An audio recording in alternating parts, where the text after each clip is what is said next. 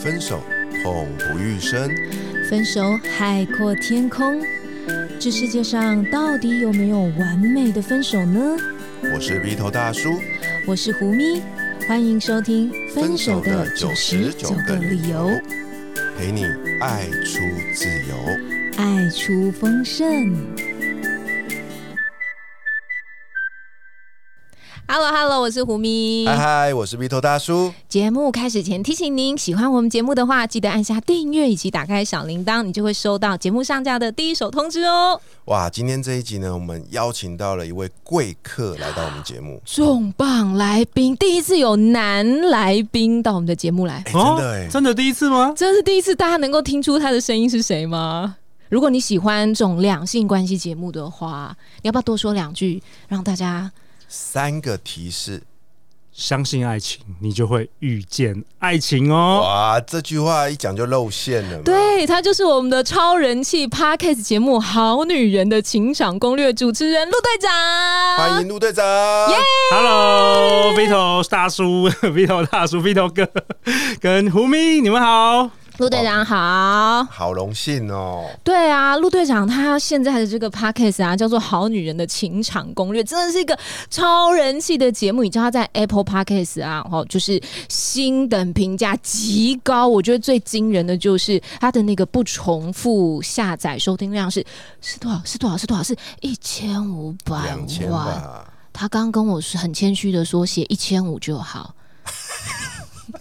对呀、哇，所以还客气了，有没有？对，所以呢，这个数字还是我们要分手九十九个理由，要继续努力的一个标杆。对，到时候你们可能是分手的九百九十九个理由都。是天长地久的一直下去就对了，对啊。然后同时呢，在《好女人的情场攻略》这个节目里面集结出来的一些呃很棒的资讯，也都成为了一本叫《好女人的情场攻略》这本同名书籍。去年的这个畅销书籍，对，嗯然后呢，我们现在先直接来说好康大放送好了，就是我们的陆队长有为听众朋友准备了这个书籍《好女人的情场攻略》，所以呢，到时候我们会来提供我们的听众做抽奖活动。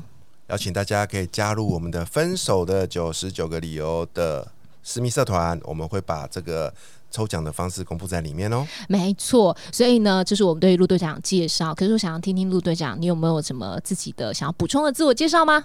呃，我们今天不是要来谈那个十分手？哎呦天哪！你知道我们撸他很久，我们就说我们分手九十九个理由来就是要谈分手，所以呢，其实他已经做好准备，他现在就是我。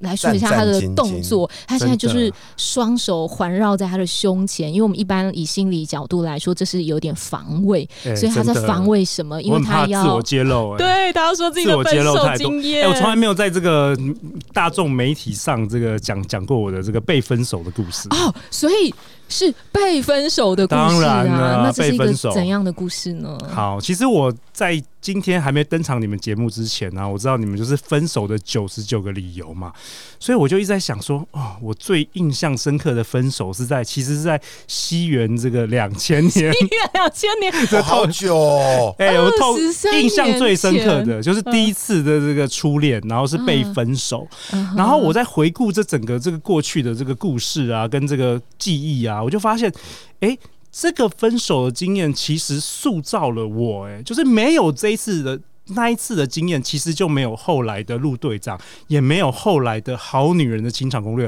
所以我觉得这个非常有意思。我今天很想要来跟大家分享所。以好女人的情场攻略，你每次都说为了你女儿做的，其实是为了第一个劈你呃分手你的女人做的。哇，没有，是因为受到这个，我们等一下来讲我的故事。贵人呢、他就是一个你生命的贵人，还有对变成现在全台湾这个非常厉害节目的一个催生者。哎、真的，真的，嗯她是好女人情场攻略之母，我们来聊聊这个之母的故事吧。两千年的时候，好发生了什好么事？好，其实啊，我大学的时候是在美国念书，在 Boston。哦，然后我觉得我对恋爱其实是蛮晚开窍的，就是没有什么恋爱经验呐、然后以前就是追女生的时候，就是都常常被发好人卡。嗯，结果当我大二的时候，因为我们一群留学生嘛，那时候我读 Boston U，然后我们一群留学生，台湾留学生常常会聚在某个家里煮火锅啊，然后去 clubbing 啊，就是去夜店跳舞啊等等的过那种生活嘛。然后呢，就很容易就是哎、诶可能产生一些情愫。跳着跳着就跳出感情来。，对，然后那时候我就很喜欢，那时候我大二，然后我很喜欢一位就是大三的这个学姐，姐姐，也不外是国人吗没？有台湾人，那不是我们学哦校的，对对对，哦是别的学校的。然后那时候就觉得，哦，这个如果有这样的姐姐可以当我女朋友，该多好。原来你喜欢姐姐，对，那时候就也蛮喜欢姐姐的。然后她很高哦，一百七十公分，很漂，亮，对模特，校花级的，校花级的。嗯然后那时候啊，我就常常就是呃，因为我们都在国外都自己住嘛，对啊，然后常常去他家啊，然后她会煮饭给我吃啊，等等的。那真的是姐姐，真的是姐姐，真的是姐姐。然后后来呢，就呃莫名其妙的，其实那时候也不太知道怎么样追女生啊什么的，就是我们一群人出去玩啊，然后就反正后来就莫名其妙的，就是交往了。哦，然后你知道那种感觉吗？就是他那个是我的初恋。然后你又交到这种女神级的，对我我可以描述一下这种女神级的约会是怎么样，就是你你跟她走在路上啊，会有黑人就是对她吹口哨，然后还看着你就觉得，哎、为什么这有点不配，你知道吗？哦 当时候我瘦骨如柴，就是那种戴着大眼镜的那种 美国电影的那种书呆子，你知道吗？嗯。然后是一个高挑的那种穿迷你裙的那种美女，哇哦，对，所以当时呢，我就哎、有点有点像好像中乐透了，莫名其妙的就是交往了。那交往之后呢，当然这是我第一次的恋情嘛，我当然就是超级付出。原本呢、我都还有在健身啊，或是跟朋友出去玩啊，但是他很有点，我们那时候说比较黏，就是他很喜欢，就是我陪他，哦，所以他就说，呃，你别可以不要跟朋友出去玩呐、你不要去健，不要去健身呐、然后不要去做这个，不要去做那个。所以当时呢，我就其实每天下课啊，我就是回到他家，然后吃他做的饭。所以他都会煮给你吃，对对对对对对对对，然后他会帮我折衣服啊，等等的，就是后来就是有点是小情侣的感觉。然后当时我真的有一个感觉，就是哇，我每天都活在这个天堂。哦，我每天都很快乐、很开心、很开心。但是呢，其实过了一段时间之后，我发现呢、其实我好像没有我自己了。啊，因为我过去陆队长是很喜欢交朋友的，嗯我原本有好多好多朋友，但因为我都没有出去了，我就是专心陪他。朋友圈都没有了，互对动了，对，然后我也不去健身了。反正他喜欢什么，他要我怎么样，我就怎么样，就是有点付出型的那种人格。那时候全部出来了，然后那时候我依稀感觉到，因为我是双鱼座的嘛，我那时候常常形容我这个恋情啊，就好像我在一个很棒的鱼缸里，嗯，里面有很很很多水呃呃很丰富的这个食物食物啊，然后这个水啊水啊很很棒，但是我就是不是游在大海里，啊，对，当时是这样子，嗯，结果。飞头大叔，你应该也记得，就是西元两千年那个年代啊，我们流行什么？我跟你分享一下，回复一下大家记他不敢忆。cue 我，是因为年纪的问题 你还？是没出生啊？那时候在台台湾很流行这个长假木村拓哎，哉、我记得松隆子，经典日剧，然后还有 Love Generation，就是在那个时候台湾很流行。那我们在美国呢，我们有的时候就是去那个 China Town 还租那个录影带哦，就是那个年代哦。然后我们在看长假，我记得我那时候还还去买那个 Love Generation，就是松隆子跟木村拓哉里面那个片头曲有一个那个银色的那个就透明的这个 Tiffany 的苹果。嗯 Tiffany 这个品牌做的苹果，我还特别去 Tiffany 买这个苹果送给他，你知道，吗？真的是很付出的那一种、所以哎当时这是非常非常浪漫的。结果我们就交往了一年多啊，就就开始，我就发现，第一个我就发现，哎、我好像失去了自己。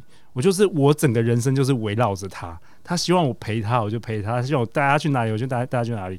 结果我就发现呢，其实我就越来越好像没有了能量，没有了自信。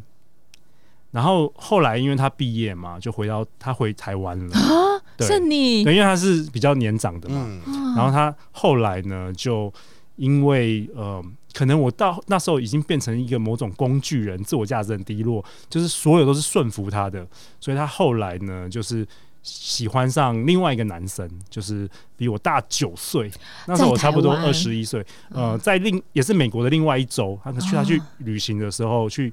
呃，拜访朋友的时候认识的，呃，比我大九岁的一个男生，然后就在电话里，那时候我在美国，他在台湾，在电话里他就跟我分手了。哇塞！记得陆队长现在讲的眼眶泛泪，你知哎、道吗？真的。然后我永远记得啊，就是他在电话里跟我讲，然后那时候我在我在我朋友一个好朋友家，然后我挂完电话的时候，我真的就是大大哭大哭大哭。然后我记得我有六个月的时间都躺在床上，这么久，跟一个死人一样，我根本就不想要念书。我觉得啊，天哪，我真的是人生失败，真的是那时候觉得好失败。然后特别是呢，因为我知道就有听到他有跟这个年长九岁的人交往，那那个人是一个美国名校的博士。嗯，然后那时候呢，年轻的我真的那时候觉得说。哇，真的是世界好不公平，女人好现实哦！我付出了那么多，就遇到一个条件比我好的男人，马上就好像换人了这样子。然后当时我就是真的是自尊心很受创。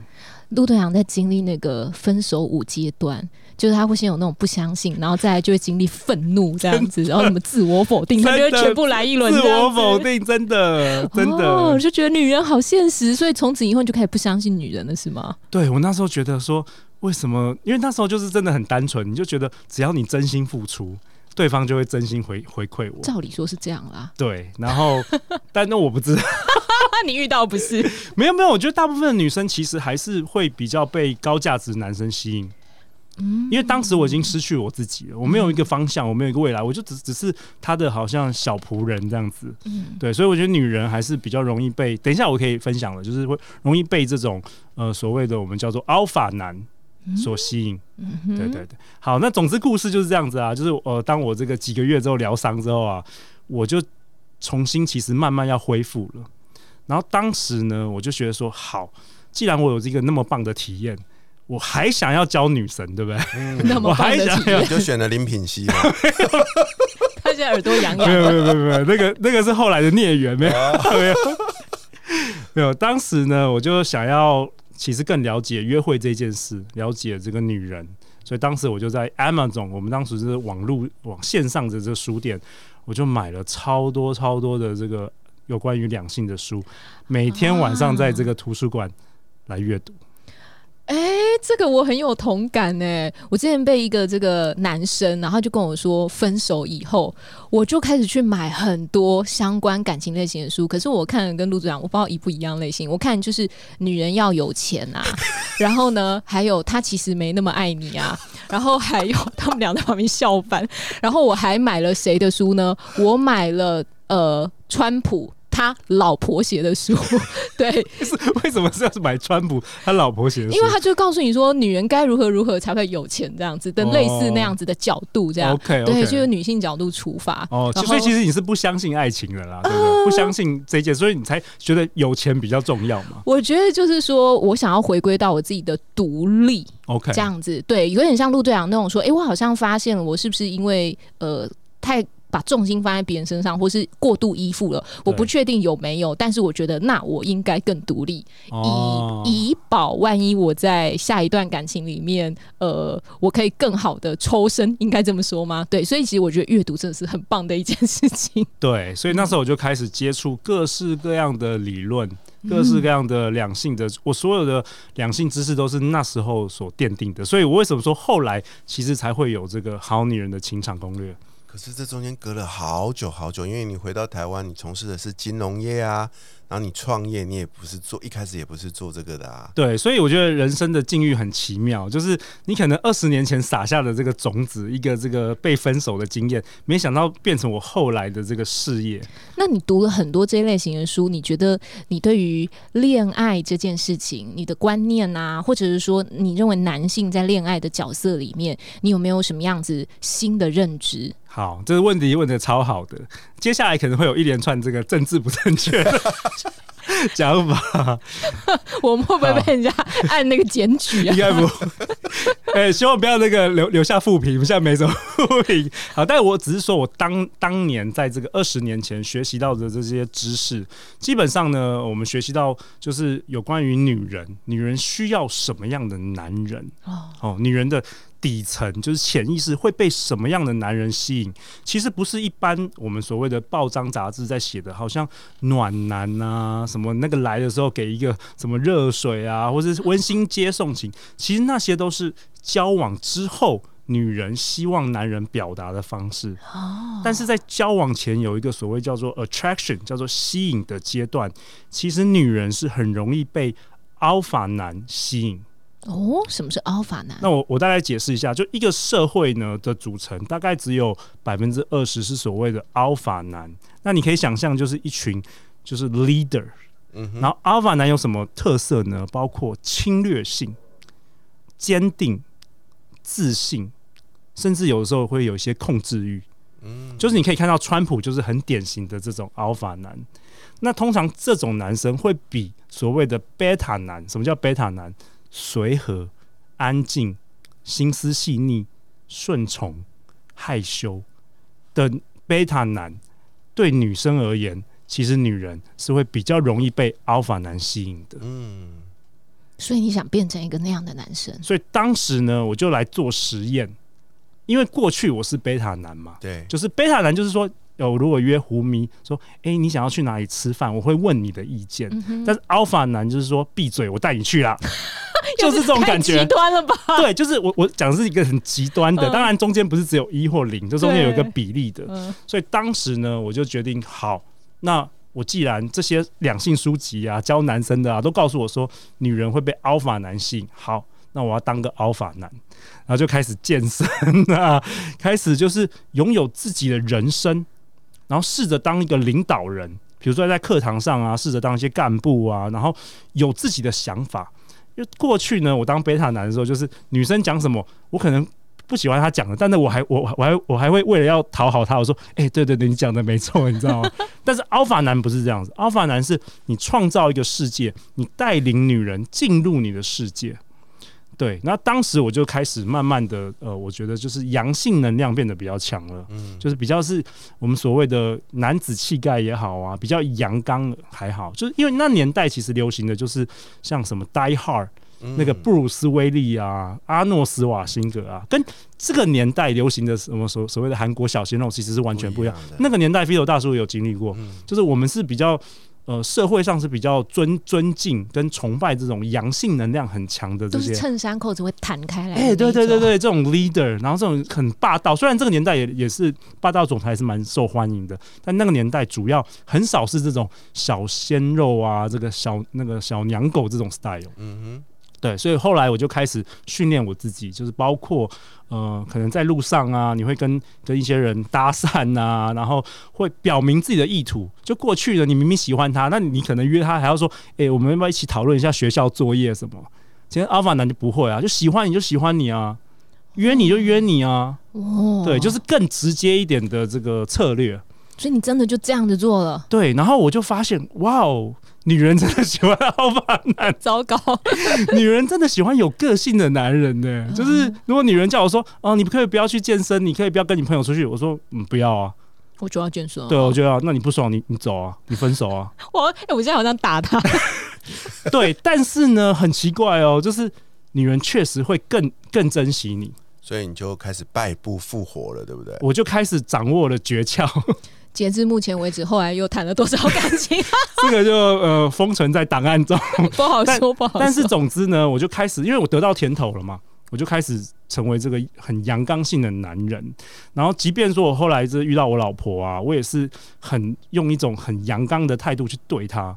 就她不爽啊，我分手啊，然后我常常我记得我有三次啊，我就把她赶出我家门的、我靠！我就说那那你走啊，反正我明天我就可以找到女朋友了。啊，我现在已经不只想打他，我还想过肩摔他。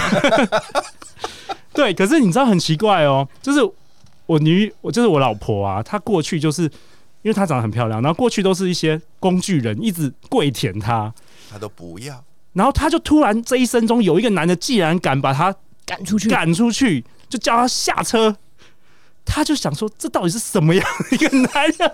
我一定要搞懂。啊，虽然他现在有后悔，为什么当时为什么要搞清楚这一件事情？但当时呢，对他来说，他人生是没有这种体验的。哇哦，塞！我觉得我第一次听，我认识你那么久，我其实我我每次看到他老婆，我就很好奇，我就觉得说，嗯，不对，这两个人怎么会在一起？小心说话，大嫂会听啊。可是我今天听你讲完，我突然秒懂哎，对，他就觉得这个男人为什么可以那么有自信的，就是好把他甩掉。过去男人都是要每天买礼物给我，每天那个带我去吃饭呐、这男的出门也也 A A 制，我都 A A 制，这怎么叫他请我？他觉得这男的实在太特别了。哦，其实我觉得女性也会是这样子。我的意思就是说，呃，如果男生遇到一个很没个性的女生，有时候会觉得，哎、你这女的挺无聊的，你怎么没有你自己的生活？你怎么没有你自己的圈子或想法？这样子。对，所以当时的我就是从一个很阴性能力很强的，就是所谓我们的那个公谦有礼。哦，其实在美国，你如果恭谦有礼，其实美国人是觉得你是没自信的。我觉得那个程度不一样。嗯然后，当我们觉得这个自大狂的话，其实在美国是自信，就是他他的标准是自信。所以当时我就从从一个阴性能量比较强，变成阳性能量比较强的。啊，哎，这很好奇，很好奇后来会发生什么事情？就是当他变成了一个不一样的男性的样貌，然后又建构出一个很特别的恋爱观，一个会让我想打他的恋爱观。你刚刚那一段让我想到那个美国队长第一集的那个变身的过程，有没有？他本来是很小资的，有没有？对，对不对？然后后来就受了一些刺激嘛，他整个人就是变得不一样了。嗯，就是从从一个女性主导的关系当中，变成是由我说了算。